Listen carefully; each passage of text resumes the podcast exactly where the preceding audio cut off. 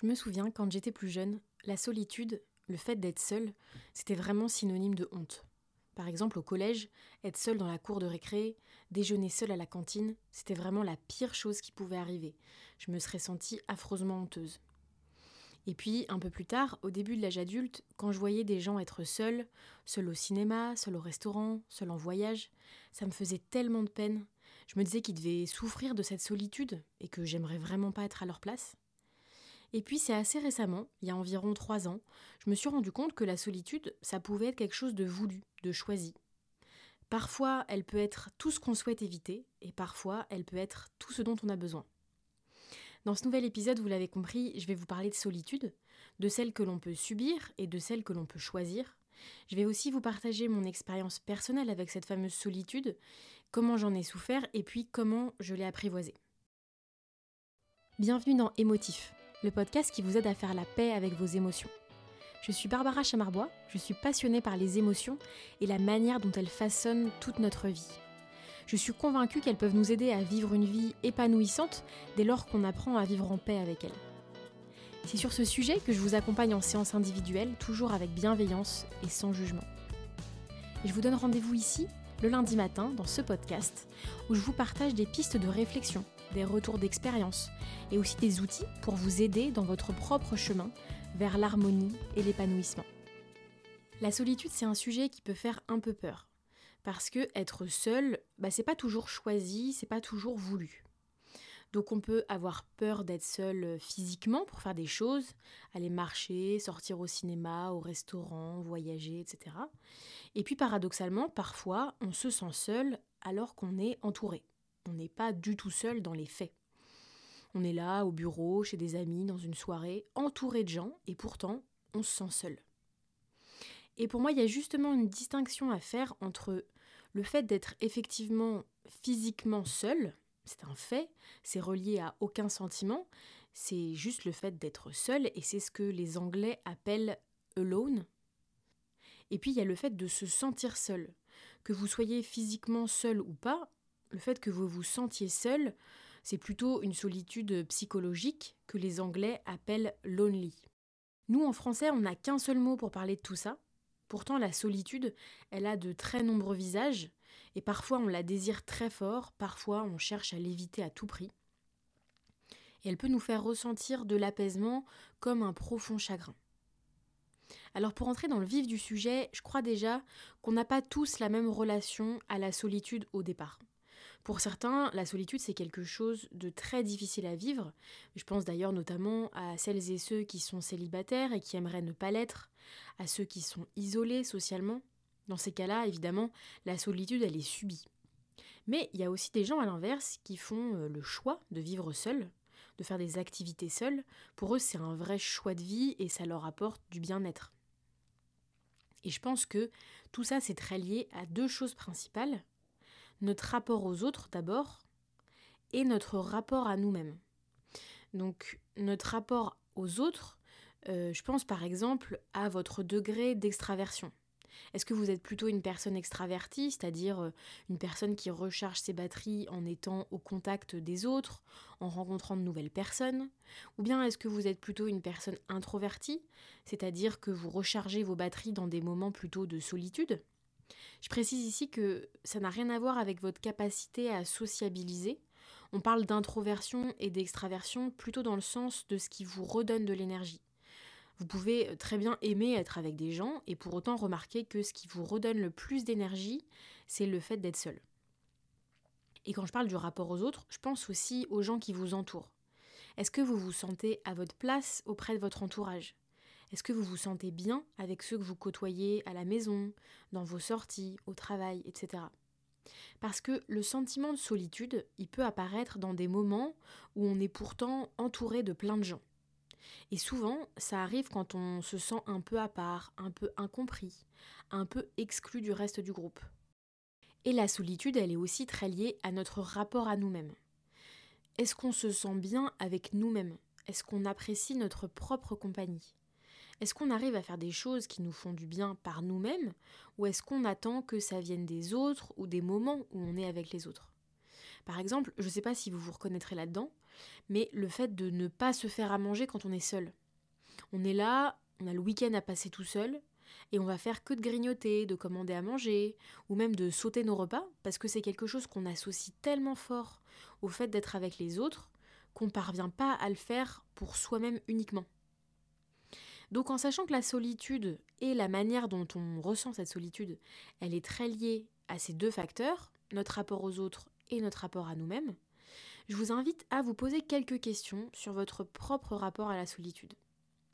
Dans quelle situation vous vous sentez vraiment seul? Qu'est-ce qui vous provoque un sentiment de solitude? Auprès de quelle personne vous pouvez parfois vous sentir seul? Est-ce que vous êtes plutôt quelqu'un qui recharge vos batteries en étant seul ou en étant avec du monde? Comment vous vous sentez quand vous vous retrouvez à faire une activité seul Toutes ces questions, elles vont vous permettre d'apprendre à vous connaître et à connaître votre propre rapport à la solitude, parce que je pense que c'est quelque chose de très personnel et de très intime. Aujourd'hui, on peut voir beaucoup beaucoup d'injonctions que je trouve assez dures sur toutes les choses qui entourent le bien-être et le développement personnel.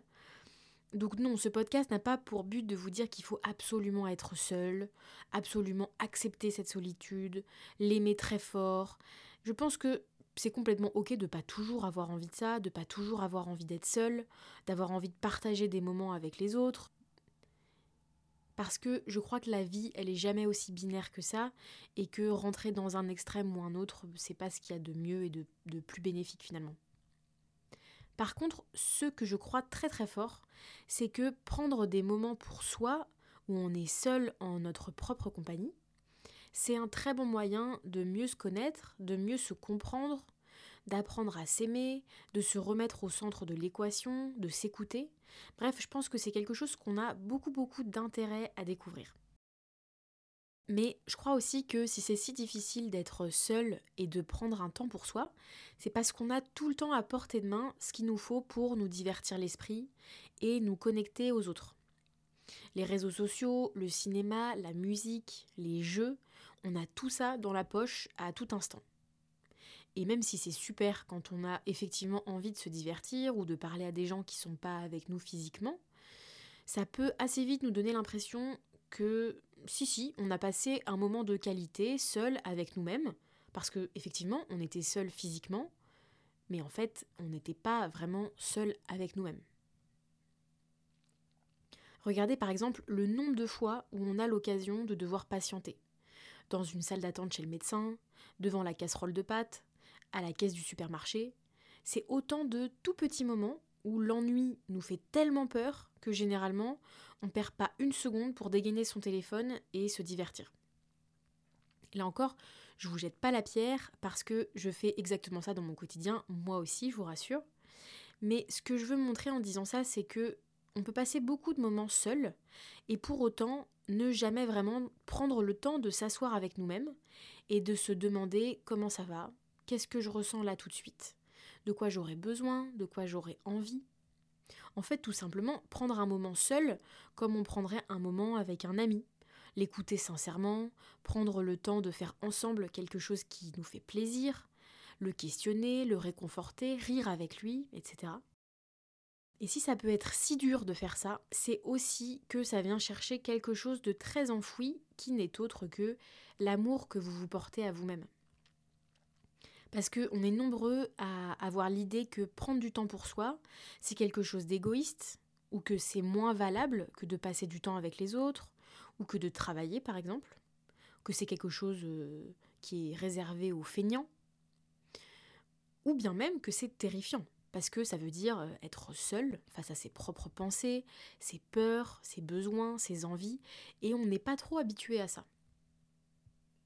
Et pourtant, je peux vous assurer que c'est tout sauf du temps inutile et que prendre du temps avec soi-même, c'est un investissement que vous ne regretterez jamais d'avoir fait.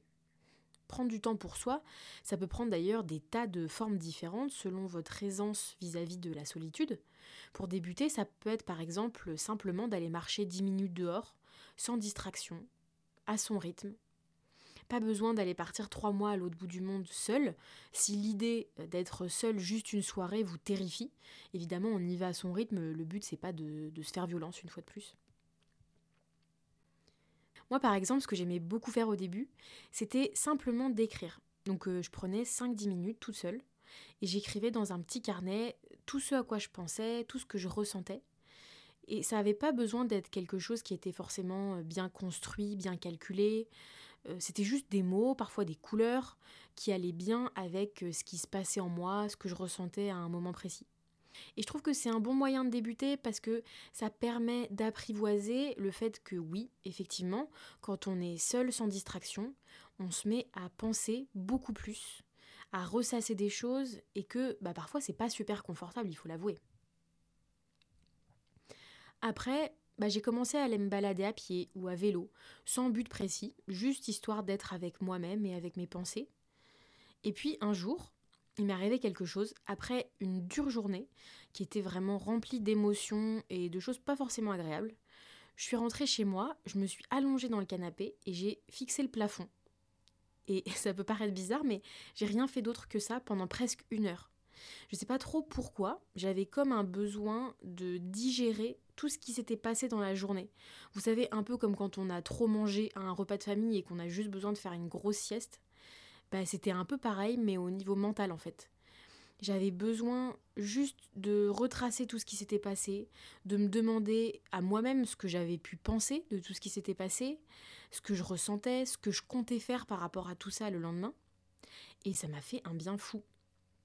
Et c'est là que je me suis vraiment rendu compte, pour la première fois je pense, que la solitude, elle avait ce pouvoir de se ressourcer, de se connecter à soi, de retrouver de la paix, du calme, et puis surtout d'aller à son propre rythme. Parce que si j'avais été avec quelqu'un d'autre, j'aurais certainement reçu un autre type de réconfort, évidemment, mais là j'étais juste toute seule pour digérer ma journée à mon rythme. Il n'y avait personne pour me précipiter ou me donner des conseils. Et si j'avais été avec quelqu'un, peut-être que je me serais dit Ah, mais euh, il faut pas trop que je me plaigne, je vais embêter cette personne. Ou euh, bah, peut-être qu'il faut que je retourne des questions pour être aimable.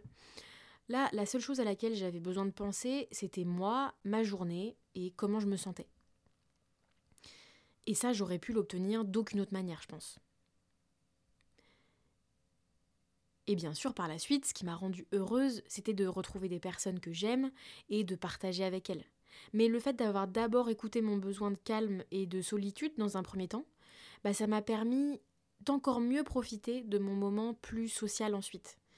Et c'est quelque chose qui est important aussi dans la question de la solitude. Elle nous apporte du bien-être quand elle est équilibrée par d'autres moments qui sont plus sociaux. C'est comme tout, il n'est pas question de tout l'un ou tout l'autre, simplement de trouver un équilibre dans tout ce qui nous fait du bien en fait. Et puis dans d'autres circonstances, être seul, ça permet aussi de prendre en estime de soi et en indépendance. Vous apprenez à vous apprécier, à compter sur vous-même pour votre propre bonheur et votre bien-être sans attendre que ça vienne des autres. Vous vous prouvez que vous êtes capable de faire des choses par vous-même, vous vous créez des souvenirs à vous et finalement vous créez une véritable relation avec la seule personne qui sera là du début à la fin de votre vie, vous-même. Et c'est dans cet état d'esprit-là et aussi avec euh, l'envie de faire quelque chose qui me sorte très très fort de ma zone de confort que je suis partie en fin d'année dernière faire le tour du Portugal seule. Je vais pas faire la warrior, j'avais beaucoup beaucoup beaucoup d'appréhension, de doute, j'avais peur de m'ennuyer, j'avais peur d'être seule, j'avais peur d'avoir peur. Voilà, j'étais vraiment euh, très inquiète de beaucoup de choses. Mais avec le recul que j'ai maintenant, je dirais que c'est vraiment la plus belle chose que j'ai pu faire pour moi-même. J'ai l'impression d'avoir avancé sur toutes mes réflexions, toutes mes envies, tous mes choix de vie, avec tellement plus de rapidité qu'à aucun autre moment de ma vie. Et avec le recul, je pense aussi que c'était peut-être ambitieux comme choix pour un premier voyage en solo, Parfois, j'ai souffert de ne pas pouvoir partager ce que je vivais avec mes proches, évidemment. Parfois, j'aurais eu envie de rentrer pour euh, être à nouveau dans un endroit que je connais, avec des gens que j'aime. Mais ce que je garde en tête après toute cette expérience, c'est à quel point j'ai appris. Appris à me débrouiller seule, à écouter ce que j'avais envie de faire, sans personne pour me dire de faire autrement, à faire les choses à mon rythme, à prendre le temps qu'il me fallait pour me sentir bien, et surtout, vraiment à continuellement chercher à faire uniquement ce qui me ferait plaisir à moi. Et ça, c'est une sensation que je souhaite à absolument tout le monde. Cet épisode y touche à sa fin. Il a pris une tournure qui était plus personnelle que les autres épisodes, donc j'espère que vous aurez apprécié ce genre de format. Mais pour pas vous laisser uniquement sur ça, je vous propose de vous lancer quelques défis à la hauteur de ce qui vous paraît possible et aussi de ce qui vous fait envie évidemment. Je vous donne des petits exemples et des idées à partir de questions que vous pouvez vous poser, mais ça peut être encore bien d'autres choses et surtout, il n'y a pas besoin de faire tout d'un coup, ça peut juste être une source d'inspiration dans laquelle piocher une fois de temps en temps. Qu'est-ce que vous n'avez jamais fait seul et que vous aimeriez essayer? C'est peut-être une balade, peut-être un cinéma, un resto, une activité. Quand est-ce que vous pourriez prendre 5 à 10 minutes pour vous, sans rien faire d'autre que vous écouter? Donc ça peut être, euh, comme je vous l'ai dit, euh, être allongé sur son canapé à regarder dans le vide et à juste réfléchir. Ça peut être écrire, ça peut être aller marcher, tout ce que vous voulez. Qu'est-ce que vous rêvez de faire, mais que personne ne peut ou ne veut vous accompagner faire? On a tous des trucs comme ça parfois dans la vie. On adorerait faire quelque chose, on essaye de motiver notre entourage, mais finalement ça tente que nous. Et on se dit, bon bah tant pis, si personne ne peut m'accompagner, je le ferai pas. bah quelle est cette chose que vous retenez de faire parce que personne ne peut vous accompagner Et demandez-vous, est-ce que vous seriez tenté de l'essayer seul? Et puis, qu'est-ce qui vous ferait vraiment plaisir de faire là tout de suite pour vous-même? Ça, je pense que c'est une question qu'on peut se poser assez régulièrement pour se reconnecter à soi et à notre besoin de solitude. C'est une bonne question à se poser. Qu'est-ce qui vous ferait envie? Qu'est-ce qui vous ferait plaisir là tout de suite? Voilà, c'est la fin de ce podcast. J'espère qu'il vous aura plu. Je vous souhaite de découvrir tous ces petits moments de bonheur qu'on peut trouver dans la solitude et dans les moments de solitude choisis. Et je vous souhaite un très bon lundi, une très bonne semaine et je vous dis à la semaine prochaine. Bye